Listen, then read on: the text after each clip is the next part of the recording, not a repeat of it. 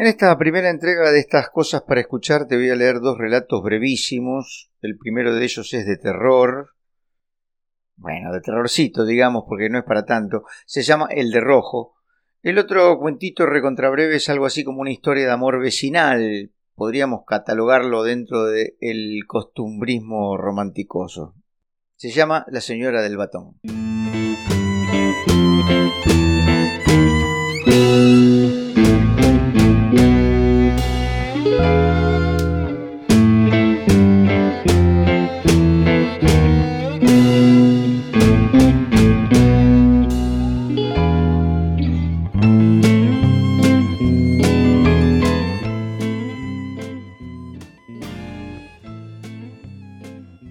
Primero nos asustamos, pero después nos dio un poco de pena.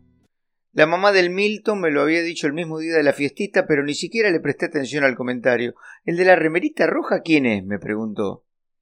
Entre tanto revuelo no le presté atención, pero cuando se pusieron todos alrededor de la mesa para soplar las velitas, se me pasó así rápido la pregunta por la cabeza y anoté mentalmente que no había ninguno de rojo. ¿Qué habrá visto esta chica si todos los chicos eran también amiguitos del Milton? Así que no podía haber ninguno que ella no conociera. ¿Qué será lo que vio? Al día siguiente hablábamos con los papás de Lucas de qué linda había estado la fiestita y de que dónde había alquilado los inflables, cosas así, y ahí fue que me preguntaron si el de rojo que saltaba tan entusiasmado era mi sobrinito. Cuando le dije no, cuando le dije que todos eran amiguitos de Lucas también, que ellos tenían que conocer a todos los chiquitos que estuvieron, me debo haber visto conmocionada porque ellos me miraron raro y me dijeron, no sé, al de rojo no lo conocíamos, pero él nos saludó y todo, ¿eh? Nos hacía con la manito así. Obvio que les preguntamos a los chicos, pero nadie había visto al de remera roja. El Lucas nomás dijo sí, el que saltaba, pero cuando le insistimos nos volvió a preguntar qué sin mirarnos y siguió con los ojos clavados en la tele. Así que nos pusimos a revisar todas las fotos sin ir rastros del pibe de rojo. Así que si no estaban las fotos, clavado que era un fantasma. Primero nos reímos de la ocurrencia, pero la mamá de Lucas dijo ¿será? y se quedó muy seria, y entonces nos reímos de nuevo, pero ya la risa nos salía como nerviosa, como algo excesiva. No es que estuviéramos asustados, aunque puede ser que un poquito sí, pero la verdad sea dicha, me parece que nos dio un poco de pena. Porque imagínate, venirse del más allá nada más que para pasar un ratito en un cumple. Pobrecito.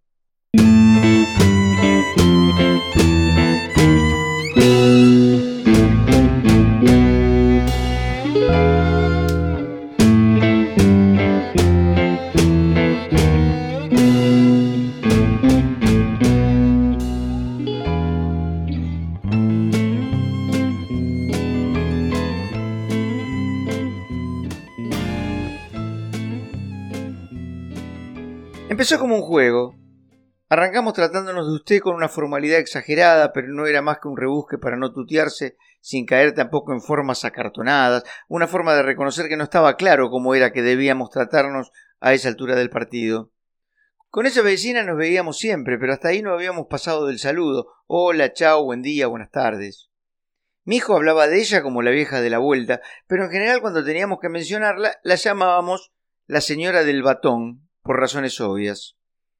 Empezamos a hablar cuando tuvimos la reunión en la esquina por el asunto del bache, y el primer tema de conversación fue naturalmente el bache, sobre el cual departimos haciendo uso de un exagerado fíjese señor la desatención de la municipalidad, note usted señora que uno paga los impuestos y ellos qué. Bromeamos, con tonterías así, mientras el almacenero, que era el convocante del mitin, hablaba de elevar una nota y de empezar un expediente. Después nos quedamos hablando un rato largo en la puerta de la casa de ella, y así fue que primero se nos desinfló la parodia de la excesiva formalidad, porque para tanto no daba, después se nos fueron acabando los comentarios sobre el clima y sobre uno de los perros del vecindario que hacía sus necesidades en la vereda, aunque es cierto que estiramos los temas todo lo que se pudo. Inexorable llegó ese momento en el que ya no supimos qué decir, así que nos quedamos callados. ¿Querés pasar un rato? me dijo, y el tuteo me sonó como una bienvenida.